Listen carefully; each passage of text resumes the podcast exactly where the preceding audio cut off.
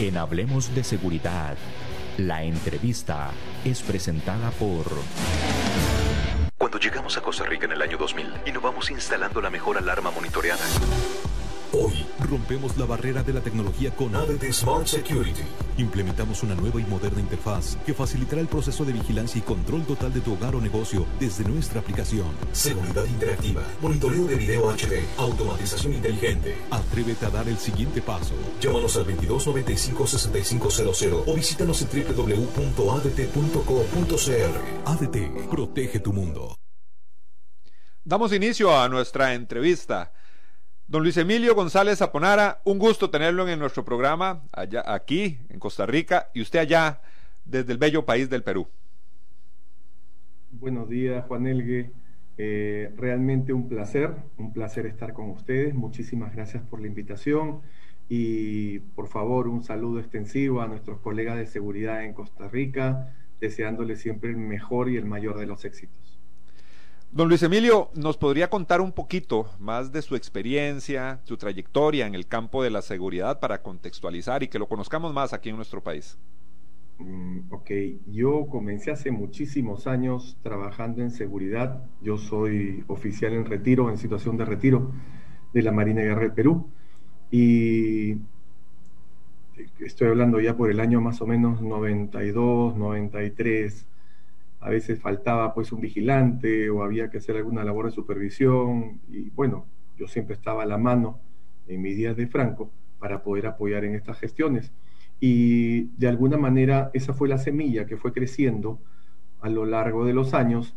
Y traté siempre de estar de alguna manera involucrado, tener conocimiento, compartir con gente tan con tanta experiencia en el tema y poquito a poco me fui formando una idea, me fui formando un concepto, me fui formando una línea de, vida, ¿no? Una labor y una, y una profesión que luego de haber pasado a la situación de retiro me resulta altamente confortable, gratificante y me parece una de las profesiones más maravillosas que hay. Eh, he trabajado en los últimos años en los sectores de minería, en los sectores de asesoría, en, los, en el sector de consultoría a grandes empresas, eh, en empresas de seguridad, desde el otro lado del, escritorio, eh, atendiendo al cliente, y actualmente estoy trabajando en el Metro de Lima. Don Luis Emilio, ¿cómo se puede, desde su percepción, cómo se puede definir el concepto de megaproyectos? Bueno, Normalmente un megaproyecto tiene un alcance bastante mayor que un proyecto, por decirlo así, eh, doméstico, ¿sí? O corporativo. Los tiempos que se manejan son bastante mayores porque precisamente es un megaproyecto que involucra muchas áreas no solamente vamos a hablar del tema de ingeniería, si vamos a, sino también vamos a hablar un tema de producción, un tema de operaciones, un tema de transportes, un tema de inteligencia artificial, un tema de un asunto de sistemas. Entonces, esto va muchísimo más allá. Por otra parte, los recursos que se manejan también son bastante grandes, empezando por la cantidad de personal que puede involucrarse en la obra. ¿Sí?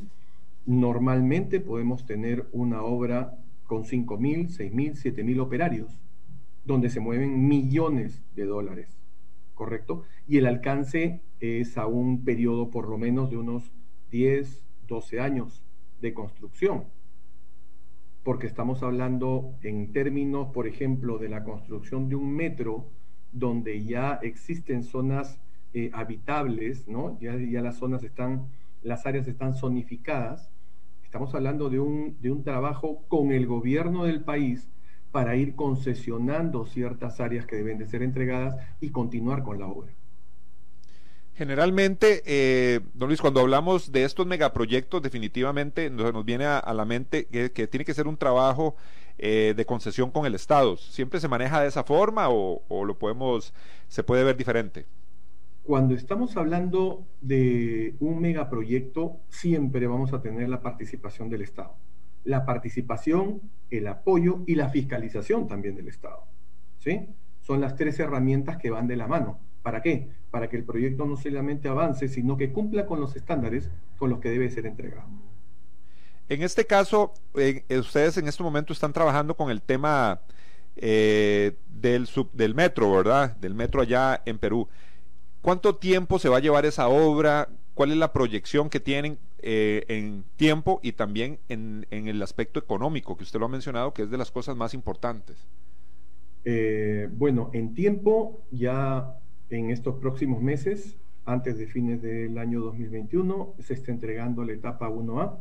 Es una etapa que, a la cual hemos puesto mucho interés. Es el producto de muchas personas, muchas personas de todo nivel, de todo tipo de gestión, que ha contribuido para que esta primera etapa, esta primera área de trayectoria eh, del metro sea la mejor, la más eficiente para, el, para nuestro pueblo peruano y por supuesto como carta de presentación para lo que viene luego una vez que se comience a ampliar el metro. Los términos económicos no, no, no, no estarían no tendría mayor este, capacidad en, comentarlos, porque como les digo, se mueven mucho, mucho, se mueve mucho, mucho, mucho dinero eh, en temas de infraestructura, en temas del proyecto mismo. Cuando hablamos ya específicamente del tema de seguridad, al menos aquí en Costa Rica se ha estado trabajando mucho en temas de infraestructura, eh, principalmente en rutas nacionales que van a las costas, que van a las playas, ampliaciones de las vías. Eh, también en el, la capital estamos viendo trabajos en, en circunvalación, rutas que rodean la capital. Pero muchos ciudadanos, don Luis, ven la obra, ven la gente trabajando, pero no, en ocasiones no nos damos cuenta de todos los factores que tiene, que conlleva el tema de seguridad. ¿Qué elementos o qué variables son las que ustedes tienen que, eh, que tienen que trabajar en estos proyectos? Eh, en tema de comunicación social, nosotros tenemos constantemente visitas de los canales de, televisión del lugar, ¿no? del medio, eh, visitas de entes extranjeros y visitas también de los, de los diferentes representantes de los ministerios involucrados, ¿correcto? Entonces, de alguna manera, no sé si puedo atreverme a decir quincenal, pero sí mensualmente se sacan reportes a través de internet, a través de televisión, a través de noticieros, a través de radios, donde de alguna manera se comenta, se conversa el avance del metro, eh, los beneficios sociales que nos, va, que nos va a otorgar, ¿correcto? Y de alguna manera la población comienza a compenetrarse poco a poco con la obra. Y eso es sumamente importante, porque al final esta población resulta ser nuestro vecino externo. Y necesitamos su apoyo, necesitamos su consideración, necesitamos su colaboración, porque hacer un, megaproyecto involucra muchos factores que de alguna manera van a afectar al poblador común. ¿Por qué? Porque estamos hablando de una obra dentro de la ciudad. Polución ambiental, polución sonora o contaminación sonora, ¿sí? vibraciones. Entonces, son de, esto es pan de todos los días y los vecinos de alguna manera tienen que saber de las bondades que ofrece este proyecto y de lo bien que ellos se van a sentir cuando este proyecto esté terminado. Yo creo que el tema de comunicación es sumamente importante a la población. El tema de factores, esos factores que usted nos, que usted nos comenta, en su labor diaria, ¿qué es la función del jefe de seguridad en, una, en un megaproyecto? Bueno, entrando un poquito más al tema, eh, las funciones de un jefe de seguridad física en una, en una mega obra como esta tiene varias, varias aristas. Empecemos por la primera. La primera es seguridad física. Como seguridad física vemos el control de accesos, vemos la observación de todas las áreas, ¿sí? Recuerde que no es un solo lugar físico donde se, donde se está trabajando. Hay un patio taller o un patio de maniobras y hay una serie de estaciones y pozos de ventilación que corren por más de 26 kilómetros y van a interconectar una parte de la ciudad con la otra ubicada en la costa, ¿sí? De este a oeste. Em, involucra un trabajo de investigaciones sumamente importante para poder nosotros tener el feedback de cómo sucedió un evento no deseado, cuándo sucedió, tratar de descubrir quién ha sido el responsable, qué lo ha motivado y sobre todo y lo más importante, cuáles han sido nuestras vulnerabilidades para que esto haya ocurrido. Y de esa manera nosotros poder eh, hacer una, un replanteamiento ¿sí?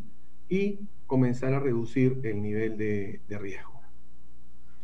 Hablamos también de lo que es la protección de activos. Eso es un elemento fundamental en todo un aspecto de seguridad en una construcción de, de esta envergadura. En realidad la protección de activos, como tú sabes, Juan Elgue, involucra toda, toda organización. Desde la persona, ¿sí? Desde el empleado, el gerente, el contador, el cajero, toda la organización hasta el último perno y el último, la última llave de tuercas con la que nosotros estamos trabajando. La protección de activos involucra todo y mide los riesgos en cada uno de los enfoques que puede tener. Si se refiere a seguridad del personal, seguridad del personal. Si se refiere a seguridad en, los términos de producción y continuidad del negocio, los mide también en esa área. Si hablamos de un tema eh, operativo, también lo vemos así. Si lo vemos desde un, punto de vista de control de accesos o seguridad física, también lo, tenemos que ver. El panorama es tremendamente amplio en protección de activos, involucra toda la organización. También la cantidad de personas que laboran eh, dentro del, de, una, de una obra de estas, usted nos habla de 4.000 a 5.000 empleados, bueno, es personas trabajando, colaboradores. Todo ese tema de salud ocupacional, todo eso se contempla en esta parte de seguridad. Para eso existen diferentes gerencias, diferentes encargados y tratamos de trabajar colegiadamente, organizadamente, con muchísima comunicación, ¿correcto? Para encaminado siempre a la operación del metro, poder ir reduciendo cada uno en su área los diferentes riesgos que se pueden ir presentando. Cuando hablamos, usted mencionó eh, el tema de inteligencia artificial en la, del desarrollo de un megaproyecto. ¿Nos podría explicar un poquito más de ese concepto? A ver, vamos a verlo desde el punto de vista de construcción, ¿sí? Desde el punto de vista de construcción. El punto de vista de obra terminada, eh, no quiero adelantar mayor información por razones obvias, pero sí me voy a tratar de centrar en la etapa de construcción. Eh, normalmente, usualmente, como comentaba, eh, hay ciertos, ciertas reservas para efectuar gastos durante la etapa de construcción. ¿Sí? ¿Por qué? Porque definitivamente la obra terminada es el alcance del proyecto prácticamente al final del mismo. Entonces, todos aquellos gastos que pueden ser de alguna manera reducidos tienden a reducirse. En este punto, los temas de seguridad electrónica, ¿sí? que de alguna manera van a permitir tener cierta ventaja para prevenir ciertos riesgos o ciertos eventos, de alguna manera no es bien ponderada. Y recurrimos mucho al personal, a la seguridad, a través del vigilante, a través del supervisor. Las cámaras, de alguna manera, las colocamos en puntos estratégicos, tratando precisamente, luego de un análisis de riesgo, tratando de gestionarlo en esta colocación para evitar eh, algunos eventos o algunos eh, incidentes que pueden ser de gravedad para nosotros. ¿sí? Por lo tanto, la inteligencia artificial en, términos de obra, proyecto y construcción, no está todavía muy bien desarrollada. Sin embargo, cuando el proyecto ya está caminando, operando, la inteligencia artificial es una de las principales herramientas sobre las cuales descansa precisamente seguridad física. Aquí eh, hemos tenido un problema, eh, don Luis Emilio, que lo, vimos hace, hace poco tiempo por medio de, de la prensa, de la construcción de nuestro edificio legislativo aquí en nuestro país. un edificio que por mucho tiempo eh, se veía la necesidad de construirlo, de tenerlo. Y preocupan, de una forma muy preocupante vemos cómo eh, luego de, de, de entregada la obra se presentan algunos informes por medio inclusive del ministro de Seguridad, del Ministerio de Seguridad Pública de nuestro país, hablando de las falencias en temas de seguridad seguridad física, puntos de acceso, inclusive la falta de algún tipo de protección, de barreras artificiales, elementos de ese tipo. Lo que, lo que pensamos los costarricenses es, nos da a, entender que en ningún momento se, se trató de implementar o se contempló todos esos elementos de la seguridad que debe tener esta obra, que para nosotros en nuestro país era un megaproyecto. ¿Qué podemos hablar de eso, eh, eh, don Luis? Una falencia muy importante. Mira, Juan Elge, con la confianza que me estás brindando en tu programa, ese es un, ese es un, uno, de, uno de los problemas que ocurre casi en toda parte del mundo. ¿sí? O se le llama al experto en seguridad muy tarde o no se le llama. Ahora, para el caso de megaproyectos es sumamente importante, sumamente importante. Estemos hablando de un aeropuerto, de un edificio, estemos hablando de un metro, de un puente, eh, lo que ustedes quieran, desde el punto de vista que ustedes lo quieran tomar. Es importantísimo que exista desde el inicio, desde el nacimiento del proyecto, se cuente con un experto en seguridad. Pero hablo de un experto que conozca seguridad, conozca protección de activos, pueda recomendar tanto a la parte de ingeniería como de arquitectura, ¿sí? las bondades que debe considerar en términos de protección de activos dentro del proyecto. Te pongo solamente un ejemplo. Cuando tú comienzas a construir, necesitas considerar los temas de ductería. ¿Por qué? Porque no necesariamente ¿sí? vas a trabajar con tal o cual número de cable para el pase de comunicaciones, por ejemplo, de un centro de control y monitoreo a una cámara, o a un sistema de cámaras, o a un sistema de altavoces. Entonces, por ahí ya tienes un problema. Si el ingeniero no ha considerado una ductería apropiada, sencillamente los cables no van a pasar. ¿Esto qué conlleva? Conlleva tener que picar nuevamente, destruir nuevamente, cambiar para comenzar a instalar. Primero, que el gasto es doble. Segundo, el efecto social es tremendamente negativo para la obra. Porque nos damos cuenta que no tomamos las previsiones para la construcción. Algo nos faltó. Ese es, ese es el mensaje que se da. Cometimos un error, algo nos faltó. ¿Sí? Por una parte. Ahora, si lo ves desde el punto de vista estética, también es sumamente importante. ¿Por qué? Porque no hay nada mejor que en una organización, en un, en un edificio, en infraestructura construida, cada cámara, cada elemento de sonido, cada elemento de megafonía o de interfonía esté alineado con la estética de la construcción. Cuando no lo consideramos así, ¿sí? Lo que conseguimos es que de repente se comiencen a colocar diferentes marcas y te pongo un ejemplo extremo, diferentes marcas de cámaras de, circuito cerrado, diferentes modelos de cámaras y junto con eso diferentes modelos de parlantes, de teléfonos este, internos. La, cablería propiamente dicho de repente está canalada y eso ya le quita el valor, la prestancia, la seriedad la infraestructura. Te estoy hablando solamente de una parte muy pequeña, ínfima de electrónica. Ahora, si comenzamos a ver tamaños de ventanas, ubicación de ventanas, tamaños de puertas, refuerzo de puertas, refuerzo de paredes, hay siempre en cualquier infraestructura van a haber áreas sensibles y esas áreas sensibles tienen que tener ciertos estándares de construcción. Si no se han cumplido, por más que tú coloques una puerta contraplacada de 12 pulgadas de espesor, si la pared es sencillamente de, de de cemento y ladrillo, o sea, no hay un equilibrio de protección. Y eso de por sí ya es un error en el diseño. Entonces, la, la, la prestancia de la estructura, la integridad de la estructura, nace con un equipo y en ese equipo tiene que estar integrado, compenetrado y de alguna manera en comunicación permanente y constante durante todo el proyecto. Debe estar un experto de seguridad.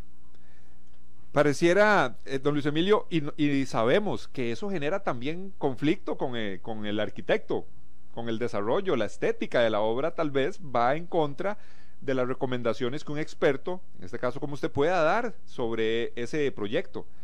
Me imagino que eso ya usted lo ha vivido. Sí, existen muchos, muchos profesionales que tienen demasiado celo, demasiado celo por el trabajo que están desarrollando. Ahora, lo interesante es, es, que ya debemos de tener desarrolladas esas habilidades para poder acercarnos a la parte de ingeniería, a la parte de arquitectura o a cualquier otra área dentro de la construcción del proyecto y poder compartir, recomendar, generar empatías de nivel de protección de activos, de nivel de seguridad, de nivel de prevención de pérdidas, pero sobre todo eso, desarrollar empatías profesionales y demostrar que nosotros colaboramos, aportamos, generamos valor al proyecto. En ningún momento restringimos, mermamos o criticamos una obra. Eso es un punto fundamental que el experto en seguridad, el profesional de seguridad, para llamarlo con propiedad, debe de ejercer.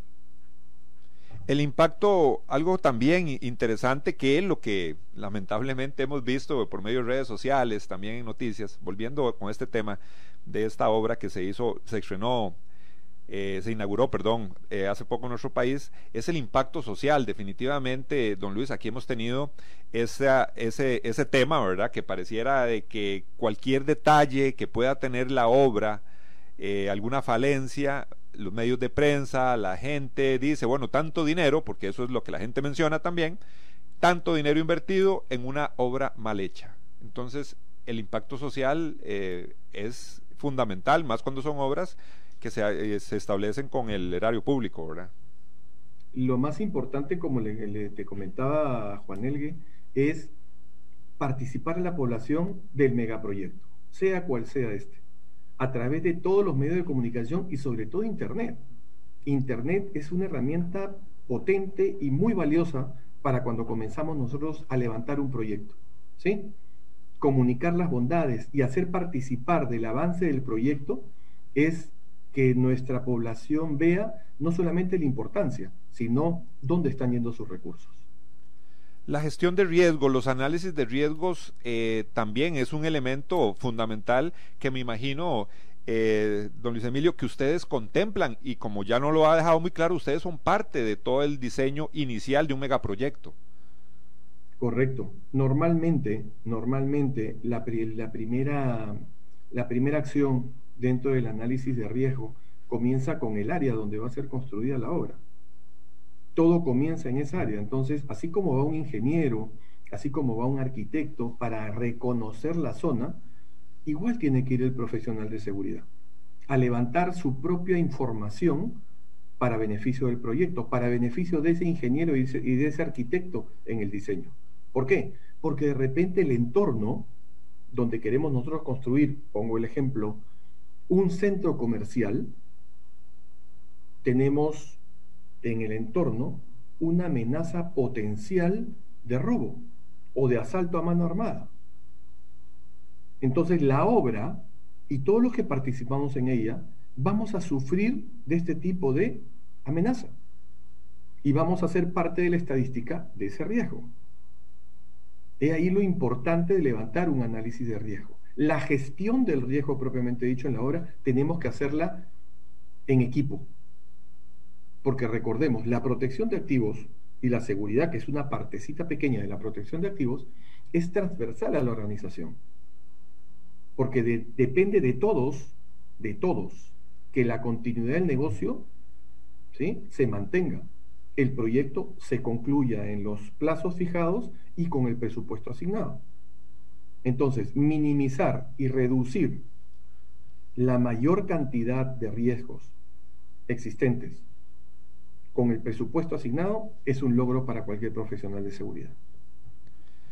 Nosotros también en nuestro país, eh, para comentarle, tenemos grandes eh, problemas de infraestructura que se han visto un poco aliviados eh, en estos últimos años con la gestión que se ha hecho por parte del Ministerio de Obras Públicas aquí en nuestro país, generando mucho desarrollo en tema o ampliaciones en temas de infraestructura. También nosotros, los costarricenses, soñamos o queremos tener nuestro metro, así como grandes ciudades, así como grandes países que los tienen para aliviar todo el tema del transporte público. ¿Cuáles fueron los principales retos? ¿Cómo se inicia una obra de este tipo, hablando desde la parte de gestión de riesgos y todo esto, para que los costarricenses tengamos una idea de cómo podría llegar a ser un proyecto de estos eh, o cómo inicia en un país como el nuestro? Eh, siempre un proyecto va iniciar con un requerimiento. En este caso es una necesidad pública el transporte, ¿correcto? Un metro, un metro común, un metro común, un metro común en cualquier parte del mundo puede movilizar en un día, en 24 horas, más de un millón de personas. Entonces, estamos hablando que hay un millón de personas que van a dejar de utilizar o su vehículo o el transporte público. Y esto va de alguna manera a aliviar el tráfico de cualquier ciudad. De cualquier ciudad. Todo comienza por una necesidad y un requerimiento. Ahora, en el tema de, gestión propiamente dicho, eh, si hablamos desde el punto de vista de gestión del riesgo, ¿sí?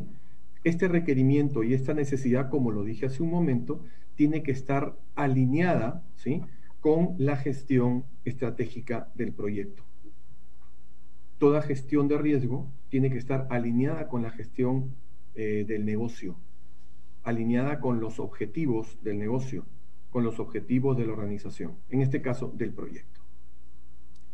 Es interesantísimo, don Luis Emilio, porque eso es una necesidad de los principales eh, temas que se trabajan en nuestro país, es el tema de la infraestructura. Hemos vivido caos, hemos vivido problemas en el desarrollo de estas, de estas obras de infraestructura y eh, se ha estado moviendo el tema, pero siempre hay un poquito de temores de la ciudadanía, tal vez por el manejo de lo que es la obra, cómo se llevan estas, estas eh, obras de infraestructura y el impacto social que tienen. Muchas personas se quejan en este momento de lo que son presas, el tema de la contaminación sónica, todos esos elementos que usted nos ha dado y que nos ha dicho, nosotros lo, lo estamos viviendo en muchas zonas de nuestro país, de nuestro sector. También, como les, como les comentaba, los costarricenses creemos que tenemos una falta de cultura en el desarrollo de estas megaestructuras o megaproyectos, de esa, eh, de esa participación de especialistas en el área de la seguridad. Y hay un gran problema, que tal vez usted no, los puede, no lo puede decir. Siempre, a nivel cultural, pensamos de que todo lo que tenga que ver con el análisis de riesgo, o perdón, con el tema de la seguridad específicamente, lo que nos hace es generar gastos y entrabamientos al, al desarrollo de una obra. ¿Lo ven, lo, ¿Han tenido ustedes ese problema también en el desarrollo de sus megaestructuras? Juan Elgue, con toda la confianza que, que, me, que, me, que me otorgas, todos los proyectos pasan por eso.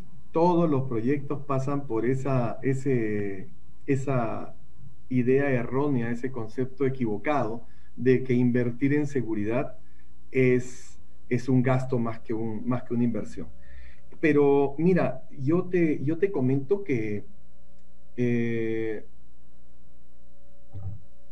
con el paso del tiempo, esas personas, esos encargados del, del, proyecto que en algún momento te, te bajan el dedo, ¿no? Y te dicen, ¿sabes qué? Este, no vamos a dar texto, eh, vamos a restringir acá, vamos a reducir por acá.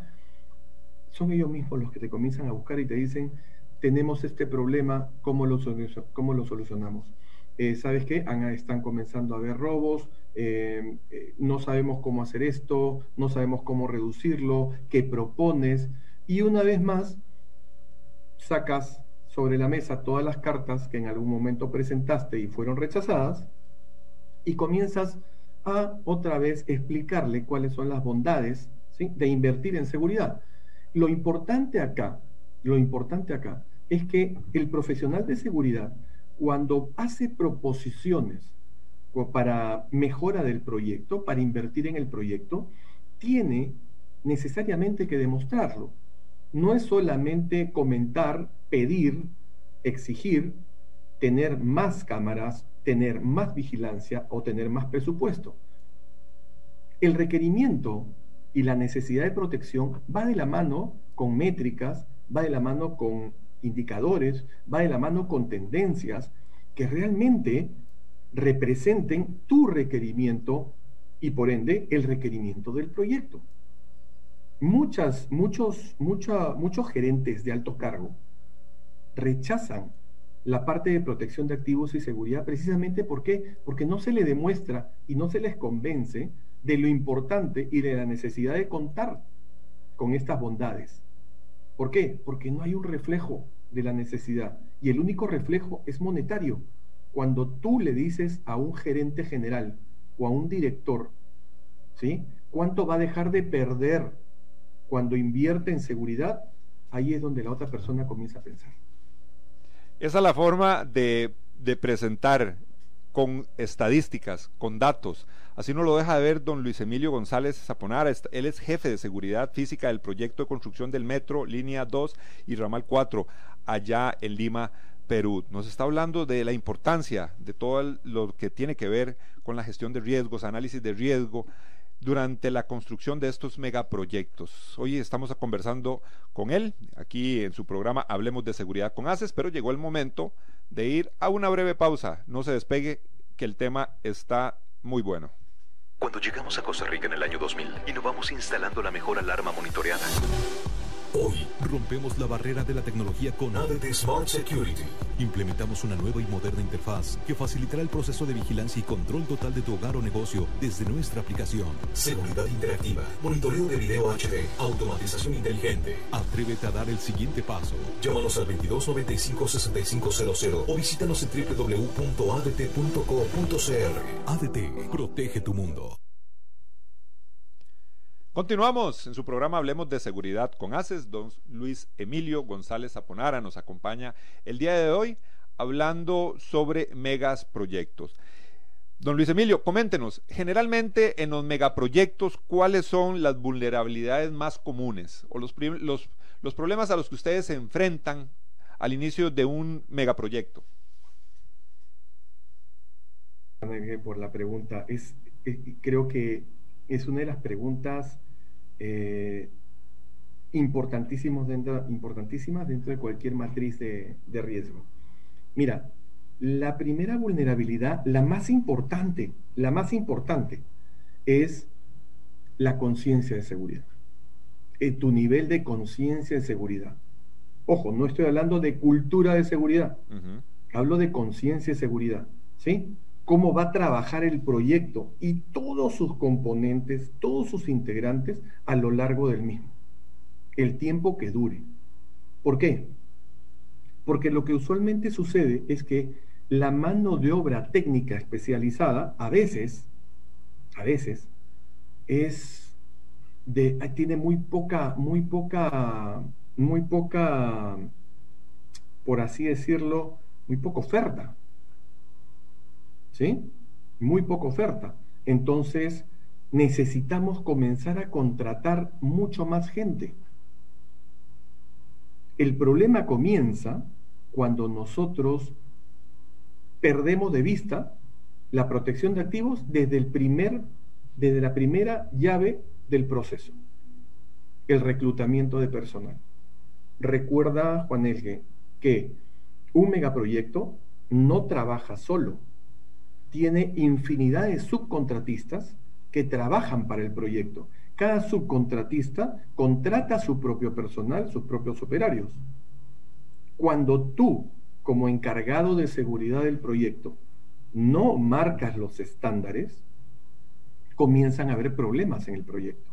¿Por qué? Porque comienza, comienza a ser reclutado cualquier persona porque tenemos que cumplir con el tiempo, ¿sí? Para poder entregar esa etapa de la obra. Y ahí comienzan los temas. porque comenzamos a contratar gente que no es la mejor desde el punto de vista de honradez, integridad, responsabilidad, trabajo, voluntad, ¿sí? Y comienzan las pérdidas. Allí comienzan las pérdidas.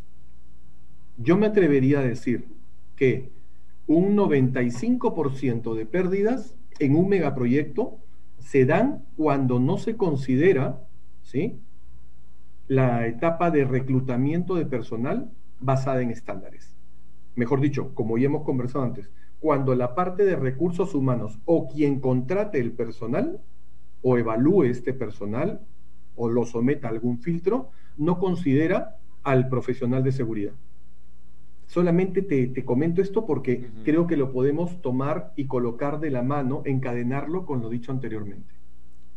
Don Luis, definitivamente ese, ese tema de la selección del personal, del reclutamiento, ya, ya en toda la conversación lo veníamos visualizando, ciertamente, y es que inclusive si hablamos de, de el tema de empresas de seguridad, en ocasiones vemos que estos megaproyectos, bueno, aquí en lo que hemos visto en nuestro país, se necesita mucho personal de seguridad y en muchas ocasiones eh, hay empresas que no cumplen con todos esos, esos procesos de selección, hablando desde la parte meramente de, seguridad, de protección de activos. Y hablemos también, como, como nos comenta usted, de la celeridad del proyecto, que tenemos que entregar una obra y ahí contratan a, no digamos Raimundo y todo el mundo, pero contratan un montón de personas que tal vez, como dice usted, no tienen eh, la capacitación y temas intrínsecos de, de, la persona, éticos, y también abunda, me imagino. Eh, mira, desde el punto de vista de seguridad, si vamos a, decalar, vamos a, bajar un escalón, cuando hablamos de seguridad, eh, puedes tener diferentes enfoques para el establecer tu equipo, ¿sí? Por ejemplo, por ejemplo digo, puedes establecer una pequeña gerencia de seguridad, ¿sí?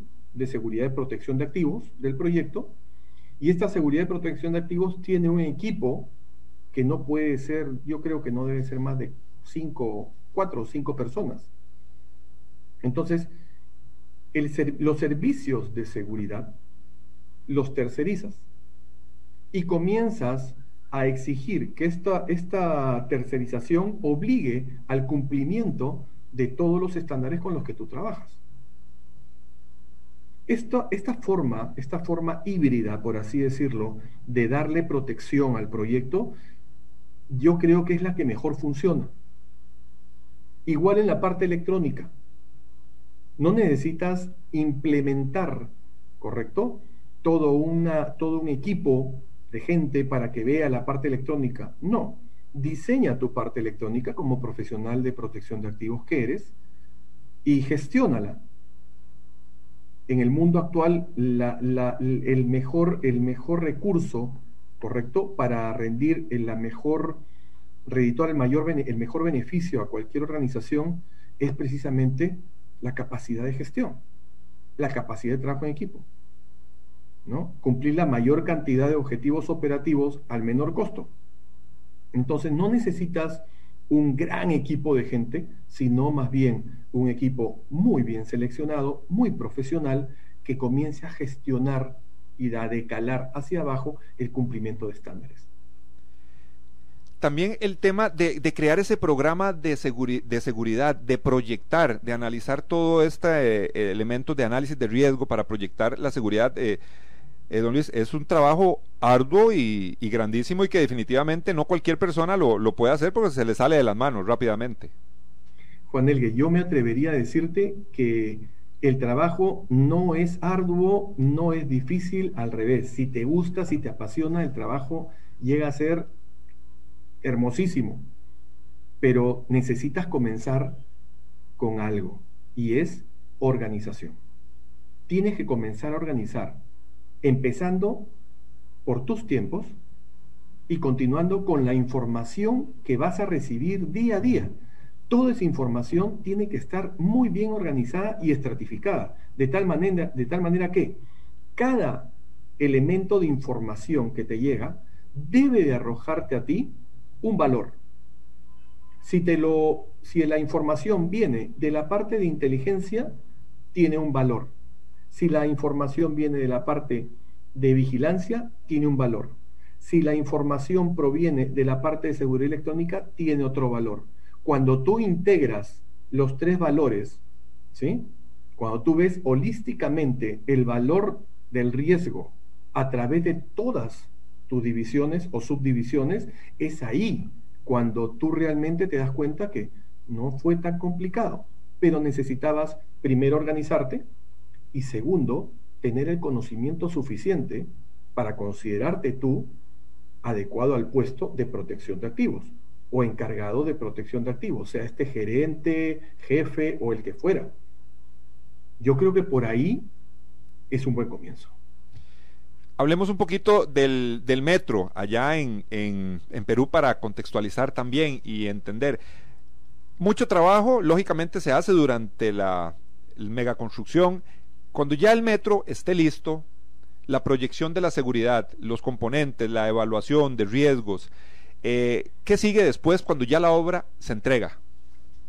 Te explico, Juan Elgue. Muy, muy interesante la pregunta. Cuando tú estás en obra, tú vas a tener unos riesgos, ¿sí? Recuerda que siempre el riesgo es dinámico, por lo tanto, estos riesgos van a cambiar conforme avanza la obra. Cuando tienes un, solamente un área dispuesta para construcción, vas a tener una cantidad de riesgos determinados y un nivel de riesgo para cada uno de ellos. Conforme la obra va avanzando, y va interviniendo más personal, la obra va incrementándose, va desarrollando niveles subterráneos, etcétera, etcétera, etcétera. Entonces, esos riesgos comienzan a mutar, comienzan a transformarse. Directo a tu, a tu pregunta. Cuando esta obra se va concluyendo y se va entregando para operación, ¿correcto? Los riesgos son totalmente diferentes. Totalmente diferentes. ¿correcto? Te pongo un ejemplo. En el entorno externo, en el entorno externo, si por ejemplo te tocó construir una de las estaciones del metro de Costa Rica en un barrio complicado de alta criminalidad, donde normalmente la amenaza ocurre o se concreta y materializa durante las noches al entrar a los cerramientos para robar a fuerza una oficina, un almacén, piezas, repuestos, materiales, ¿correcto? Cuando la obra se entrega, el entorno va a seguir, va a seguir ahí, va a continuar ahí. Pero la modalidad del riesgo ya no será la misma que en obra. Porque esta gente ya no entrará de repente a robarse una pieza o una maquinaria o alguna oficina porque no va a haber. Entonces comienzas a, a analizar nuevamente tu riesgo y a gestionarlo para qué? Para reducir tu brecha de vulnerabilidad. ¿Por qué? Porque los riesgos que vas a tener en obra terminada van a ser diferentes. ¿Qué cosas, por ejemplo, lo que se pueden llevar? Pueden atentar contra una caja de caudales.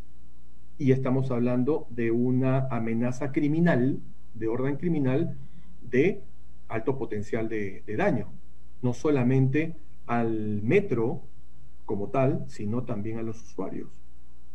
¿Sí? Entonces, para, contextualizar, el, análisis y la gestión de los riesgos, tanto en obra como en, proyecto terminado, van a cambiar totalmente. Tienes que ser, tienen que reconfigurarse todos ellos. Ahí entraría, eh, don Luis Emilio, también eh, ya un jefe de seguridad específico, por ejemplo, eh, si fuera una persona ya jefe de seguridad directamente contratado para el metro, para el sistema público, eh, ya ahí cambia el asunto, ¿verdad? Y tiene que haber una coordinación lógicamente con ustedes si solo, si solo están trabajando meramente con el tema del, del trabajo en la obra y, luego de entregar este, este trabajo. Correcto, correcto. Entra un nuevo, un nuevo jugador al equipo, ¿sí? Dentro de otra organización paralela que va a ser el encargado de protección de activos del, del, del metro propiamente dicho operando. ¿sí? Ahora, lo importante es, primero, que esta persona tenga conocimiento. Lo ideal sería, y es, es un supuesto, por supuesto, valga la redundancia, es lo ideal sería que esta persona venga, ¿sí? Venga de la etapa de obra. ¿Por qué? Porque ya conoce todo lo que ha pasado, todo lo que ha sucedido. Sabe perfectamente en qué barrio trabaja, cuál es un vecindario conflictivo, cuál no, eh, cuáles han sido los riesgos, cómo se han ido superando, la obra misma ya de proyecto terminado, cuáles son las vulnerabilidades, ¿correcto? Entonces sería ideal que una persona de la obra pase a gerenciar la etapa de operación. Ahora, cuando esto no se, no se puede o no es viable, no se puede realizar, lo, lo, lo adecuado es que el profesional venga de la operación de algún otro metro. El gran problema que tienes es que los entornos no son iguales. Y la curva de aprendizaje toma un tiempo. Por lo tanto, vas a ser impactado por eventos no deseados, por lo menos los primeros, mínimo, estimo yo, los primeros entre tres y seis meses. Don Luis Emilio González Zaponara nos está acompañando el día de hoy desde Perú. Don Luis Emilio, ¿no va a ser la última vez que va a estar en nuestro programa? Ya lo comprometemos para que siga con nuestra audiencia y podamos aprender muchísimo de estos temas. Muchísimas gracias, Juan Elgue, el honor que me han hecho en invitarme. Muchas gracias a todos los colegas de Costa Rica. Mis bendiciones y éxitos para ustedes. Gracias. Muchísimas gracias y a cada uno de ustedes por su sintonía. Recuerden, los esperamos en nuestro próximo programa. Asociación Costarricense de Empresas de Seguridad y Afines presentó Hablemos de Seguridad. Hablemos de Seguridad. Hablemos de Seguridad. Con ACES.